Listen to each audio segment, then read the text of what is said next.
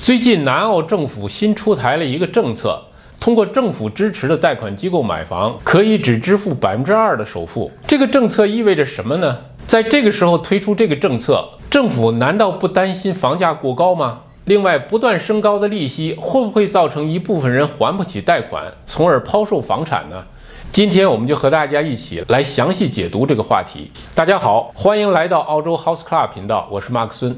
我们这个频道主要是以数据分析的形式和大家一起客观理性的认识澳大利亚房地产市场，从而能够做到理性投资、精准投资。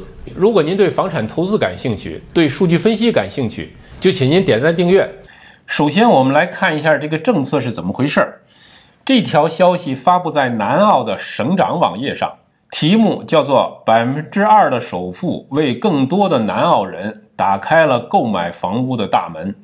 他是说，符合条件的人可以通过政府支持的贷款机构 Home Start Finance 贷款百分之九十八，只付百分之二的首付就可以买房。这个贷款产品的名称叫做 Graduate Loan。下面我们就来看看这个 Graduate Loan，这个就是 Home Start Finance 的网站，解释了这个贷款产品。第一句话就非常人性化，说你已经为你的资质付出了很多的努力，现在让他来为你工作，意思是说让他来帮助你。这个 Graduate Loan 是一个浮动的低首付贷款，帮助你更快的买到或者建造你的房子。下面说的是条件，就是说。如果你是首次置业或者要买下一套房，也就是说不一定是首次置业，还有什么条件呢？这里说了，购房者需要具备证书三或者更高的学历，而且呢只能在南澳买房，只适用于居住用房，也就是说不适用于商业或者工业用房。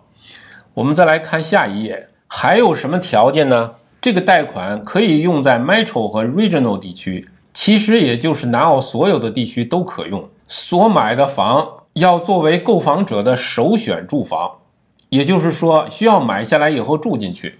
要住进去多长时间呢？这里没有说，但是也不可能说永远住在里边，不允许搬家或者换房，对吧？它一定会有一个期限，就像其他的政府的优惠，要求在新买的房子里边住满六个月等等。应该会有一个期限。前面说了，不一定是首套房，可以是下一套房，只要买了住进去，满足居住时间就应该可以了。只有证书级别的限制，没有年龄限制，没有毕业年限的限制，还不一定是首套住房。最重要的是还没有房价的限制，也没有人数的限制。所以说，这个政策的适用范围应该是非常大的。这里说，这是 Home Star 的第一次提供百分之二首付的贷款，为贷款人节省了很多个月的存款计划。我觉得也可能会省了很多年。这个表呢是所举的一个例子。如果是购买四十万的住房，只需要八千块钱的首付；如果是百分之二十呢，那就需要八万块。第二个，假如说是六十六万一的房子，首付只需要一万三千二百。如果百分之二十首付呢，就需要十三万二；如果是八十五万的房子，首付也只不过需要一万七而已。八十五万的房子在南澳来说已经是很不错的了。与其他的商业贷款机构不同的是，不需要支付贷款保险。一般来说，如果购房者首付百分之二十，银行呢是不要求支付贷款保险的。如果首付低于百分之二十，银行会要求借款人购买贷款保险。那么不收取贷款保险会节省多少钱呢？在这儿呢，他说会节省一万块钱以上的费用。那么我们来看看到底能节省多少钱。这张图说的是，假如首付为百分之五的话，贷款三十八万的时候，这三家银行会收取多少的贷款保险呢？ANZ 为一万一千八百一十二，NAB 为一万两千三百一十二，Westpac 为一万四千三百。有朋友可能就会问：这么低的首付，政府难道不担心房价下跌，把首付跌没了吗？其实政府还真是不担心。我们都知道，这一轮房价上涨，阿德雷德的房价上涨幅度最大，持续时间最长。在这个时候，南澳政府出台这样一个政策。正是表达了南澳政府对南澳房地产市场的一个看法。那就是随着房价的上涨。那些在努力攒钱购房的人，攒够首付的难度会越来越大。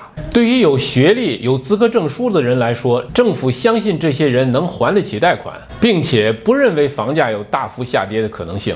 另外，很多朋友会担心利息的不断上涨会不会造成很多人还不起房贷，从而抛售房产呢？